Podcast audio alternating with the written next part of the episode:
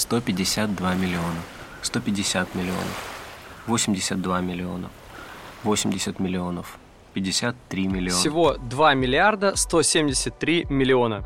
Эту сумму в фунтах стерлингов портал Transfermarkt указывает как траты Челси на новых игроков.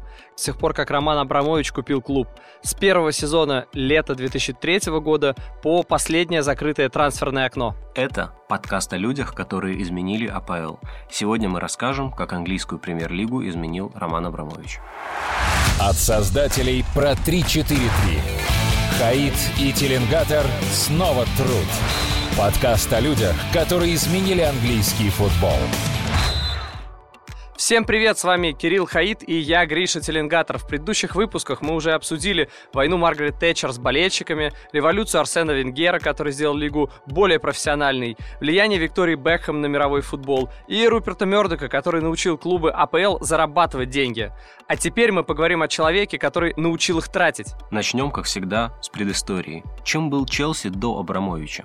Кен Бейтс владел Челси 21 год. Он купил клуб за 1 фунт в середине 80-х, когда Челси болтался во втором дивизионе. За 20 лет Бейтс сделал многое. Клуб закрепился в АПЛ. Потом, после многолетней тяжбы с застройщиком, наконец стал полностью владеть своим стадионом. Раньше часть арены принадлежала компании недвижимости Marler Estate. Наконец, при Бейтсе Челси стал постоянно участвовать в Лиге чемпионов. Плохого тоже хватало. Для борьбы с хулиганами Бейтс окружил трибуны колючей проволокой. Героиня одного из наших прошлых выпусков, Маргарет Тэтчер, наверное, была в восторге. Он уволил тренера Руда Гулита, когда Челси в феврале шел вторым в чемпионате и был сенсацией. Он загнал клуб в долги и в итоге был вынужден его продать. Англия. Для начала Абрамович мог вообще не купить Челси. Судя по российской прессе начала нулевых, он сначала пытался купить клуб в России, но не получилось ни с Торпедо, ни с ЦСКА. Нет так нет, и Абрамович посмотрел в сторону Англии. С помощью швейцарского банка UBS был составлен отчет об экономическом состоянии АПЛ. Потом с помощью агента Пини Захави был выбран клуб. И это снова мог быть не Челси. Вероятно, сразу появился интерес к Арсеналу. По информации некоторых СМИ, клуб отказались продавать. Хотя, как позже говорил экс-вице-президент Арсенала Дэвид Дин, предложение не было слишком конкретным. Журналисты Джошуа Робинсон и Саймон Клег, которые написали инсайдерскую книгу об АПЛ, указали, что, возможно, между клубом и Абрамовичем было недопонимание, и он зря не обратился с конкретным предложением о покупке. Потом возник интерес к Тоттенхэму, но и он закончился, когда Абрамович посетил район Тоттенхэм. Это место не впечатлило. Об этом сказано в той же книге. Кстати, район и после того остался проблемным. В 2011 году там начались волнения, для подавления которых власти привлекли более полутора тысяч полицейских. Так методом исключения остался Челси. Абрамович купил клуб за 140 миллионов фунтов. Это была хорошая сделка. Бейтс назвал сумму, а Абрамович вместо того, чтобы в ответ назвать свою, просто заплатил. Но в Англии эту сделку не приветствовали. Это позор. Бейтс был мистером Челси. Можно продать клуб, но нужно тщательнее выбирать покупателей. Это BBC. Клуб поступил во владение человеку, о котором мы знаем недостаточно. Следовало для начала собрать информацию о том, кто теперь будет распоряжаться в Челси, а потом уже принимать решение. Это бывший министр спорта Тони Бэнкс. Теперь за будущее клуба по-настоящему страшно. Он наделает еще больше долгов.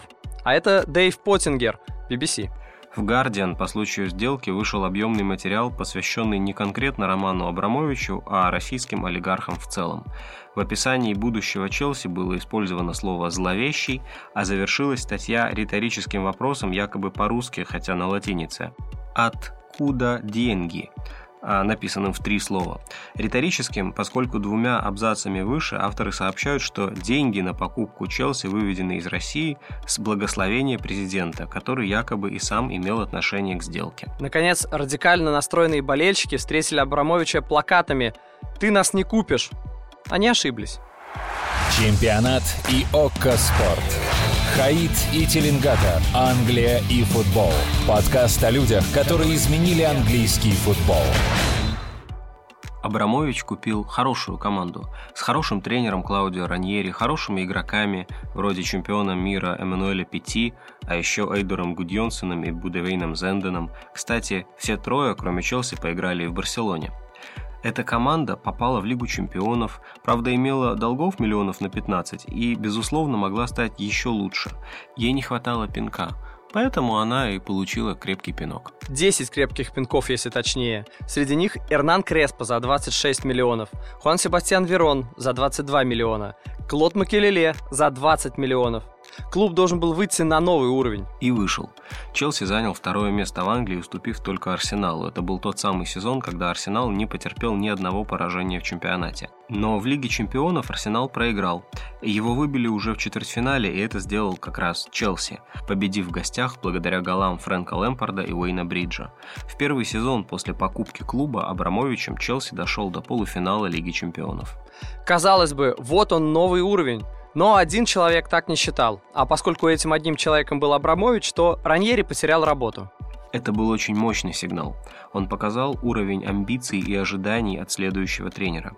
Показал, каким будет давление на следующего тренера. Одновременно с этим владелец снова усилил команду. Вратарь Карло Кудичини был в порядке, но Клаудио Раньери еще перед увольнением успел обратить внимание скаутов на Петра Чеха.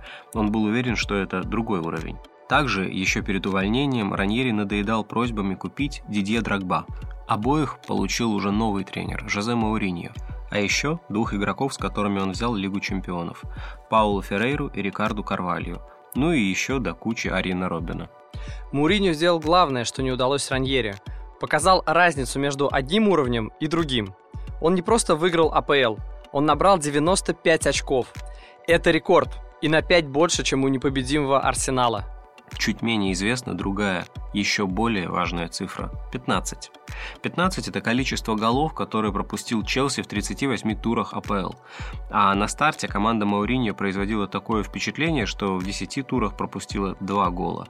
На эти 10 туров, кстати, пришлись матчи с Ливерпулем, Манчестер Юнайтед, ну и Тоттенхэмом.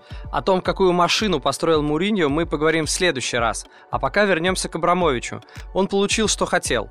Клуб выиграл АПЛ и заодно Кубок Лиги. Правда, в Лиге чемпионов вылетел в полуфинале, но и там было близко.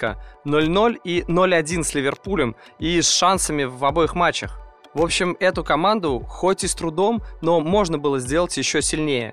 Майкл Сьен да, пожалуйста. На следующий год Челси был практически так же хорош, а еще через год Маурини для разнообразия уступил чемпионский титул Алексу Фергюсону. И это был рубеж. Можно ли позволить тренеру не выиграть большой трофей? Маурини в 2007 году выиграл оба внутренних кубка. В чемпионате пришел вторым, а в Лиге чемпионов опять уступил в полуфинале и опять Ливерпулю, теперь по пенальти. Второе место. Полуфинал Лиги чемпионов. Два кубка. Вы точно назовете это отличным сезоном. Но один человек не считал это отличным сезоном. Абрамович не стал увольнять тренера, который на тот момент был лучшим в мире, но давление было запредельным. Трения между ними начались еще раньше, из-за покупки Андрея Шевченко, который был не нужен Мауринью. А еще из-за появления Авраама Гранта, который, по слухам, вмешивался в управление командой. В журнале Independent в шутку писали, что отношения между ними напоминали пару, в которой каждый хочет и сохранить отношения, и бросить другого первым. Мауриньо сохранил работу только чтобы потерять ее в самом начале сезона. Машина, которую он создал на автопилоте под руководством Авраама Гранта, дошла до финала Лиги Чемпионов, где проиграла только по пенальти. Причем в полуфинале с третьей попытки наконец выбила Ливерпуль. Мауриньо воспринял уход из Челси тяжело. Через два года, когда он приедет в Лондон на матч Лиги Чемпионов вместе с Интером, он скажет Посмотрите на остальных тренеров топ-4. Фергюсон на месте, Бенитес на месте, Венгер на месте. Я сделал более чем достаточно, чтобы тоже быть здесь, но решение оказалось другим. Что ж, Клуб смотрит вперед, я смотрю вперед. Они двигаются дальше, я двигаюсь дальше. Я выигрываю трофеи, они тоже выигрывают что-то. Кажется, они с тех пор выиграли Кубок Лиги. Мне не о чем жалеть. Хотя нет, может о том, что я не ушел еще раньше, летом. Сколько яда. На самом деле, Муриньо можно понять. Что бы там ни писали в Independent, расторжение контракта с Челси было шоком.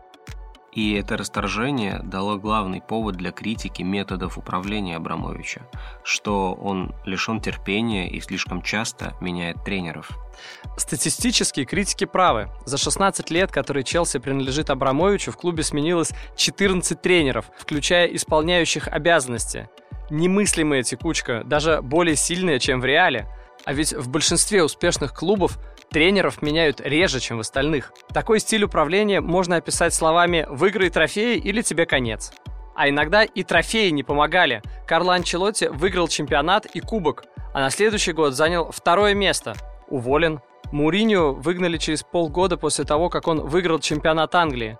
Антонио Конте несколько месяцев судился с Челси из-за компенсации после увольнения, хотя в последнем матче под его руководством Челси выиграл кубок. 14 тренеров за 16 лет – это действительно очень много. Но с другой стороны, 20 всевозможных кубков за 16 лет – это ведь тоже очень много. Можно ли критиковать метод «выиграй трофеи или тебе конец», если он приносит трофеи? Всего 4 раза с тех пор, как Челси стал принадлежать Абрамовичу, клуб закончил сезон без трофеев. Двух сезонов подряд без трофеев не было еще ни разу. Тренерам в Челси приходится нелегко, но они изначально знают, на что идут и чего от них ждут больших побед. Этого же ждут и игроки. Сильная раздевалка – еще одна специфическая особенность Челси. У тренеров в принципе мало власти в современном футболе, но в этом клубе ее меньше, чем в любом другом. Никакие бывшие заслуги не помогли Мауриньо в его второй период в Челси, когда против него взбунтовались игроки. И это тоже повод для критики методов руководства тренерам не хватает поддержки. А с другой стороны, это тоже работает. Удивительно, но факт. Дважды Челси играл в финале Лиги Чемпионов и оба раза со случайным человеком на посту главного тренера. Что Грантом, что Ди Матео. Они были назначены уже по ходу сезона. Оптовые закупки топовых игроков позволили создать так называемую команду-династию.